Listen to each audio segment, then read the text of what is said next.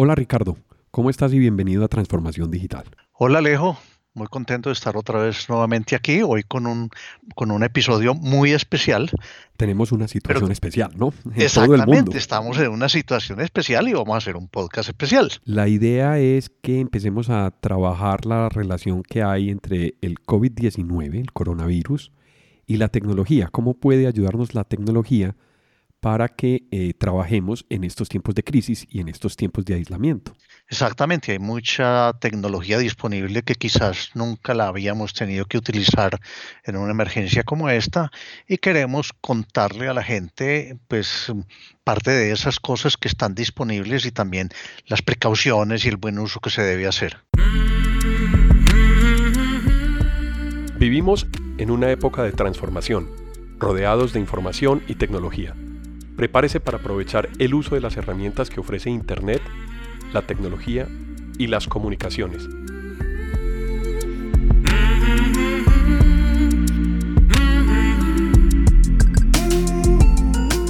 Conózcalas y aprenda cómo usarlas mejor. Bienvenidos.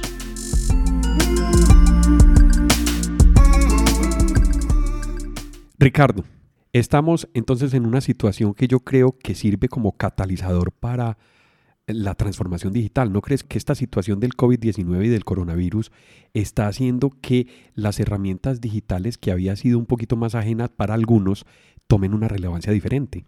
Para todo el mundo. Yo creo que inclusive para las personas que lo habían venido utilizando nunca se había tenido que preocupar por una buena utilización y, por una utilización tan extensa y tan masiva.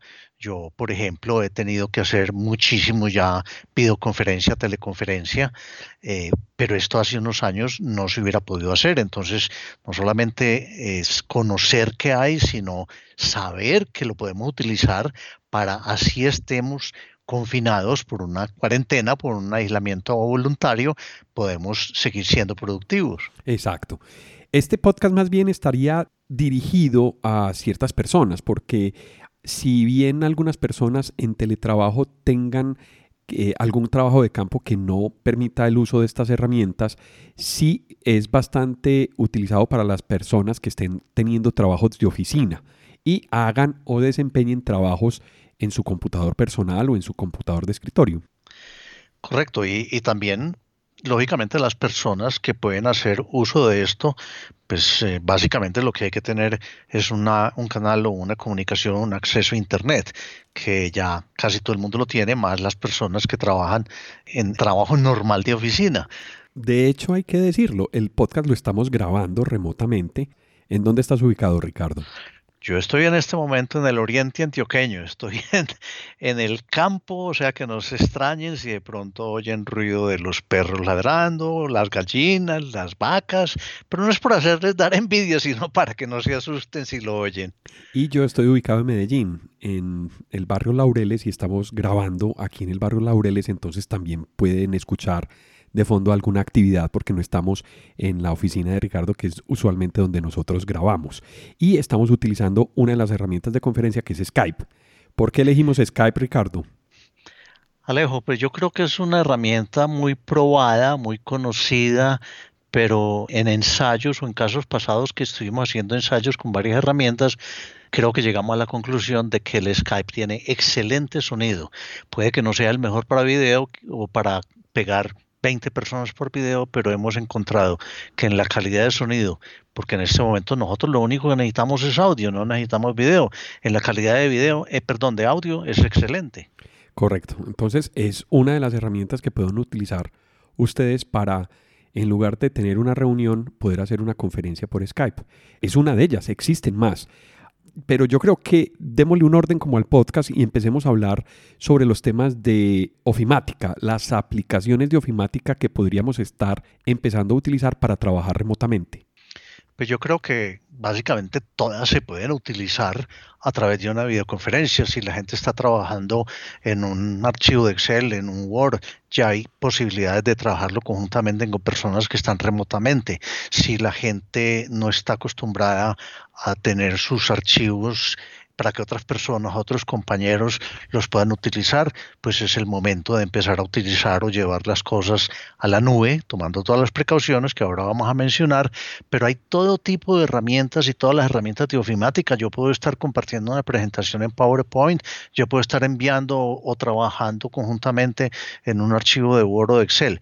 Y creo que vale la pena mencionar en este momento, ahora sí que toma relevancia una herramienta como Teams. Teams, que es la quizás la herramienta más nueva de colaboración de Microsoft, está muy orientada a trabajar desde distintas localizaciones geográficas. De hecho, Microsoft hace tres o cuatro días anunció que el Teams iba a estar totalmente gratuito, ya no hay que comprar ninguna licencia ni nada, está totalmente abierto y gratuito hasta fines de junio por esta emergencia. O sea que herramientas hay todas las que se quieran. Es una excelente noticia. Eso por el lado de Microsoft, pero si estamos utilizando herramientas de Google, también podemos tener las mismas herramientas utilizando Internet y compartiendo remotamente los archivos con las personas y utilizándolos también para transferir esa información y presentarlas a través de un programa de videoconferencia. ¿Cuáles son los programas de videoconferencia que más frecuentemente has usado, Ricardo? Bueno, pues yo he usado bastantes, pero definitivamente yo creo que podemos hablar de cuatro o cinco principales, empezando por eh, el que estamos usando en este momento, que es Skype, que también permite videoconferencia, pero en este caso lo estamos usando únicamente para audio, y las evoluciones que ha tenido el Skype, Skype for Business, Skype normal, que es el que estamos utilizando, y que ahora todo se va a transformar o estar integrado dentro de Teams. Otra herramienta que ha sido muy popular durante los últimos meses en todo el mundo es Zoom, Z-O-O-M. Zoom es una herramienta gratuita, muy fácil de manejar. Bueno, en el gratuito tengo que aclarar, yo puedo usar eh, Zoom gratuito para hacer toda la conferencia que quiera de audio o audio y video, pero un máximo de 40 minutos. A los 40 minutos se me cierra la sesión, pero puedo iniciar una nueva. Pero lógicamente eso es un poquito fastidioso y no es pues lo que se recomienda para un uso empresarial. Tiene planes pagos con que yo pienso que son muy económicos y funciona muy bien cuando se va a unir un, un número alto de personas pero también en estos días yo he utilizado GoToWebinar y he utilizado otra serie de herramientas que han sido ya tradicionales y en general todas son muy buenas. Lógicamente unas tienen unas fortalezas y, y algunas debilidades, pero para videoconferencias o para teleconferencias en un número no muy grande de personas, yo creo que cualquiera nos va a ayudar en la productividad. Correcto. Para cerrar el tema de las aplicaciones de videoconferencia o de reuniones remotas, cerraríamos con una que es muy popular, que es la herramienta de Cisco, que es Webex, que sería otra alternativa. Sí, sí, Webex también es muy buena. Como dijimos, GoToMeeting, GoToWebinar, hay muchas. Eh, no recuerdo en este momento cómo se llama la de Google. Google Talk. la que tiene Google también. Bueno, pero hay muchas, hay muchas, pues sí. Yo creo que lo importante es utilizarlas bien y aprovechar esas herramientas para seguir en contacto con la oficina o también con sus familiares, pero como he dicho yo en estos días es usar sin abusar. ¿Qué quiere decir eso? que definitivamente estamos en todo el mundo en una emergencia, a pesar de que Internet ha sido muy amplio, muy eh, suficiente, ya se están presentando pequeños problemas porque todo el mundo está utilizando Internet. Hay gente que lo utiliza para su trabajo, hay gente que lo utiliza para estudiar, hay gente que lo usa para divertirse. Entonces yo creo que eso de la diversión y gastarme todo el ancho de banda viendo películas, pues tampoco es lo que más convenga a las empresas y por eso están recomendando mucho utilizar el ancho de banda grande que necesita, por ejemplo, un Netflix en las horas que no sean las horas tradicionales de oficina. Ya sucedió ayer en Europa que se estaba cayendo, había unos problemas graves de saturación de Internet y estoy seguro que es por eso. Correcto. De hecho, ahí lo que uno tiene que hacer es administrar, es mesurar el consumo que uno está utilizando. Precisamente. Exacto, exacto, usar sin abusar. Exacto. Y de esa manera darle el mejor uso en horas de trabajo y en horas de ocio. Vamos a tener más horas de ocio, entonces pues hay que balancear un poquito el tema tengo una corrección. Eh, la herramienta de Google es Google Talks, pero evolucionó en ahora una herramienta que se llama es Hangouts, que es la, de conferencia. Sí. Exactamente, es la de conferencias. Bueno, yo creo que esos son los, es, la suite de herramientas de conferencias que nosotros podemos sugerir. Ya tienen las opciones, consúltenlas en internet, las pueden bajar, las pueden explorar, pueden acordar con las personas el uso de las herramientas. En trabajo de oficina ya hablamos sobre Office y hablamos sobre herramientas de Google como para hacer documentos, ofimáticas, presentaciones. Pasemos a un tema que es muy importante, el almacenamiento, compartir archivos y la nube qué recomendaciones podríamos darles a las personas para administrar mejor este recurso que tenemos que es la nube? Sí, lo que pasa es que las personas que están acostumbradas a trabajar en una misma localización geográfica dentro de una oficina, pues posiblemente nunca se hayan preocupado por tener sus archivos centralizados, o sus archivos, los llamo sus archivos, pero de la empresa, del trabajo, archivos que normalmente no son exclusivos y de uso privado mío, sino que son de uso de todos los empleados de la oficina, entonces que yo los debo compartir. Si yo estoy en la oficina, muchas veces se tiene un servidor y todo el mundo tiene acceso a través de su red local o e inclusive de una WAN, pero hoy en día con esta situación y como las, los empleados estamos teniendo que trabajar desde sitios remotos, pues no tenemos acceso a esa red. Por eso hay que, mm, los que no lo habían hecho, pues pensar en un plan de contingencia rápido de poner archivos que se van a compartir en un sitio en la nube, en unos sitios de esos de almacenamiento que hay cuatro o cinco muy conocidos que todos son bastante buenos, como el eh, Dropbox, el Dropbox y, y, y, otros sitios o el OneDrive de Microsoft, casi todos tienen unos planes gratuitos para una cosa que no sea muy grande y cuando es un almacenamiento mucho más grande, la verdad es que son muy económicos. También Google tiene su herramienta que se llama Google Drive y está integrada con toda su suite y también se puede utilizar. A nivel empresarial hay algunas variantes y es que permiten mayor capacidad, permite conectar con algunos usuarios las carpetas y compartirlas, aunque también la herramienta permite hacerlo con cualquier usuario de Google.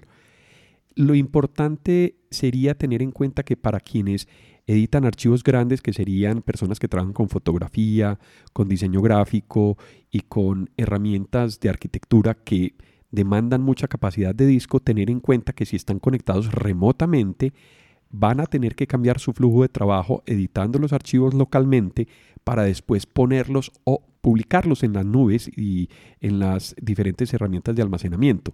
Creo que esa sería la mejor recomendación para no saturar la red y para ponerse tiempos de entrega con las personas que deben compartir los archivos y tengan una sincronización con su trabajo. Esa sería la recomendación de cuidado y de atención, ser un poquito más pulidos en cómo ofrecer la información, cómo ponerla a disposición en la red a través de una de estas herramientas de almacenamiento.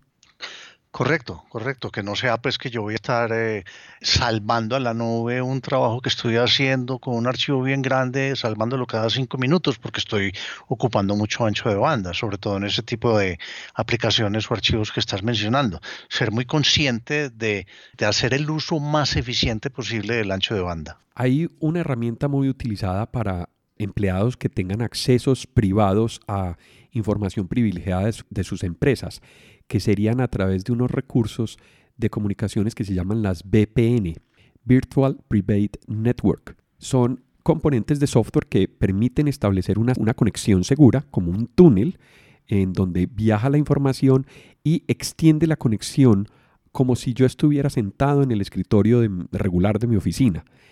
Ahí, particularmente, cuando yo voy a compartir información a través de esas VPNs, es donde debo tener muy en cuenta el tamaño de los archivos para no saturar la capacidad de las instalaciones que tiene cada organización. Ahí entramos un poquitico ya en el tema de seguridad, pero antes de que nos metamos del todo en seguridad, todavía en la parte de herramientas de ofimática y del uso del computador en, en el hogar, porque es muy posible que mucha gente esté usando su computador de la casa o su computador portátil y que no es el computador de la oficina donde tienen más medidas de seguridad, donde lo mantienen con el software más actualizado.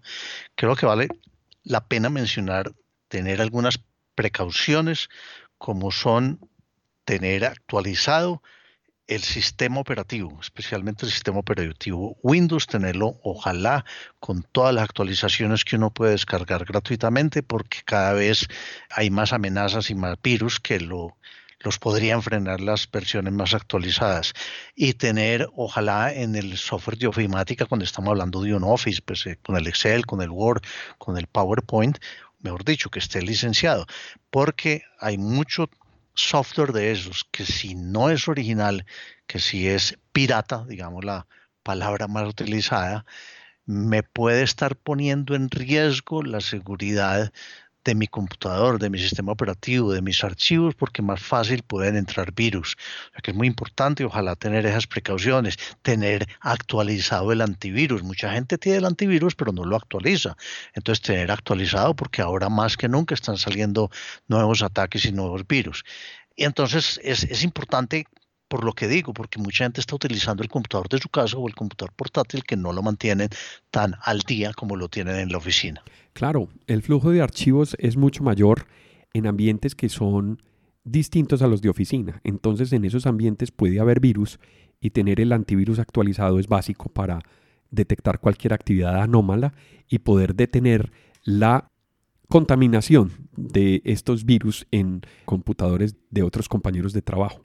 Alejo, otra cosa que yo he oído, en, que ya me he enterado en estos días, es que pues ahora que la gente tiene que salir, que los empleados tienen que salir a trabajar desde su casa del teletrabajo, muchas empresas no estaban preparadas para dar archivo a las aplicaciones de la empresa, no a las aplicaciones de ofimática, sino a su nómina, a su ERP, a sus bases de datos, y no estaban preparadas porque quizás no tenían presente que esto podía suceder.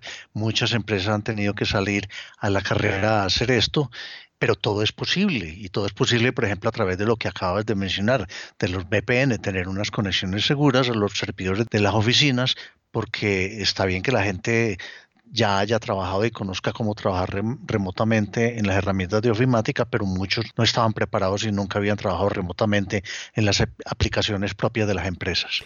Es cierto y por eso mencionaba yo que es como un catalizador, es un acelerador del proceso de transformación digital, porque si bien ha estado latente, las herramientas han estado evolucionando, no las hemos adoptado y el no adoptar tempranamente estas herramientas nos dejan en una posición en donde después tenemos que correr para poder hacer las implementaciones. Me ha tocado con algunos de los clientes, pero otros ya estaban preparados, otros ya simplemente activaron un protocolo de reacción y de contingencia y fue muy rápidamente la adecuación de su sistema.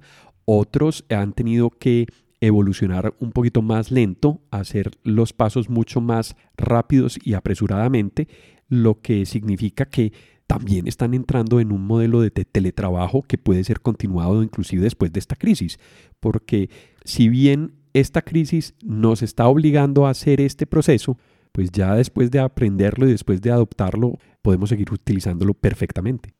Alejo, una vez pase todo esto, yo creo que la gente va a pensar muy distinto, inclusive en el tema de la utilización de la tecnología. Por ejemplo, en esto de las comunicaciones. Muchas empresas posiblemente tenían planes de contingencia, pero para muchos sucesos, muchos mm, desastres, pero no para algo como esto. O sea que hay que pensar de aquí en adelante, estar preparado para poder utilizar todas las herramientas disponibles. No hemos hablado, por ejemplo, de la comunicación a través de telefonía IP. Correcto, que también es una modalidad en comunicaciones. Las plantas de telefonía IP nos permiten hacer conferencias telefónicas a través de una modalidad que se llaman los rooms, los salones de conferencia. Eh, esa modalidad es fácil activarla con las plantas telefónicas que tengan esa funcionalidad o que estén actualizadas y la idea es que cuando yo marque al teléfono de mi oficina, yo me conecte al sistema de telefonía y marque una extensión. Al marcar el número de una extensión, ese número me va a depositar en un salón de conferencias y yo puedo encontrarme ahí a la hora indicada, a la hora programada de una conferencia, haciendo una llamada telefónica. Pero también puede ser fácilmente disponer, ubicar la misma extensión del teléfono que yo tengo en mi oficina, llevarlo a la casa, conectar el teléfono y recibir la llamada telefónica a través de una VPN o a través de un sistema de interconexión de telefonía IP haciendo que las comunicaciones no se interrumpan.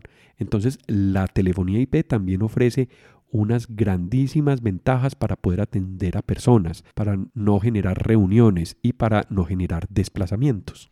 Alejo, y tú que estás más metido en este mundo de la telefonía IP, Hay muchas empresas que han tenido ya tradicionalmente sus plantas de telefonía IP, pero nunca habían previsto que se fueran a necesitar de esa manera y no habían activado todas estas facilidades de conferencias. Eh, sí, pero con un nivel de conciencia distinto. Las personas que ya adoptaron telefonía IP conocen muy bien el potencial de lo que tienen, de lo que han adquirido, pero pasa más o menos lo que le pasa a uno con el computador, que uno usa el 20% del potencial del computador o el 20% del potencial del teléfono. Esto nos esfuerza a que explotemos un poco más y utilicemos más intensamente las herramientas y exploremos todas las funcionalidades. Quienes tenían telefonía IP lo empezaron a, funcionar o a operar y quienes no han tenido telefonía IP o clientes que estaban esperando tomar las decisiones están empezando a tomar decisiones y adquiriendo o renovando sus plantas telefónicas cambiándolas por plantas IP. Bueno, todo esto nos va a hacer pensar muy distinto cuando pase esta crisis y yo creo que hay que pensar en contingencias, no solamente para si hubo una ida de la luz o se cayó el canal de internet, sino para muchas cosas, pero especialmente estar muy conscientes y muy enterados de la cantidad de herramientas que con esta transformación digital están disponibles para continuar la vida lo más normal que se pueda. Correcto, Ricardo. Bueno, Ricardo, creo que hicimos un paneo muy general, muy básico, pero bastante completo sobre las herramientas que podemos utilizar. Muchas gracias por tu compañía y por tus aportes y yo creo que nos vemos en la próxima oportunidad, Ricardo. Listo, Leo. Ojalá que esto sea de utilidad para todos los que nos escuchan y volveremos muy pronto y lo más rápido que sea necesario si hay alguna novedad. Gracias, hasta pronto. A quienes nos escuchan y nos acompañaron a lo largo de este episodio, muchas gracias por estar en Transformación Digital. Recuerden que pueden escribirnos por correo electrónico a la dirección alejandropelaesr.gmail.com. También pueden visitar nuestra plataforma ingresando a la dirección https. En la aplicación de Podbean pueden dar clic a me gusta y dejar sus comentarios. Este podcast está disponible en las plataformas de Apple Podcast, Spotify, Google Podcast, Deezer, iBox, Stitcher, además de la aplicación de Podbean. También cuéntenos qué temas quisieran escuchar en eh, futuros episodios. Si les gustó el tema y si quieren apoyarnos en transformación digital, por favor compartan este episodio con sus amigos y con las personas a quien les puede interesar estos temas. Esto fue Transformación Digital. Hasta pronto.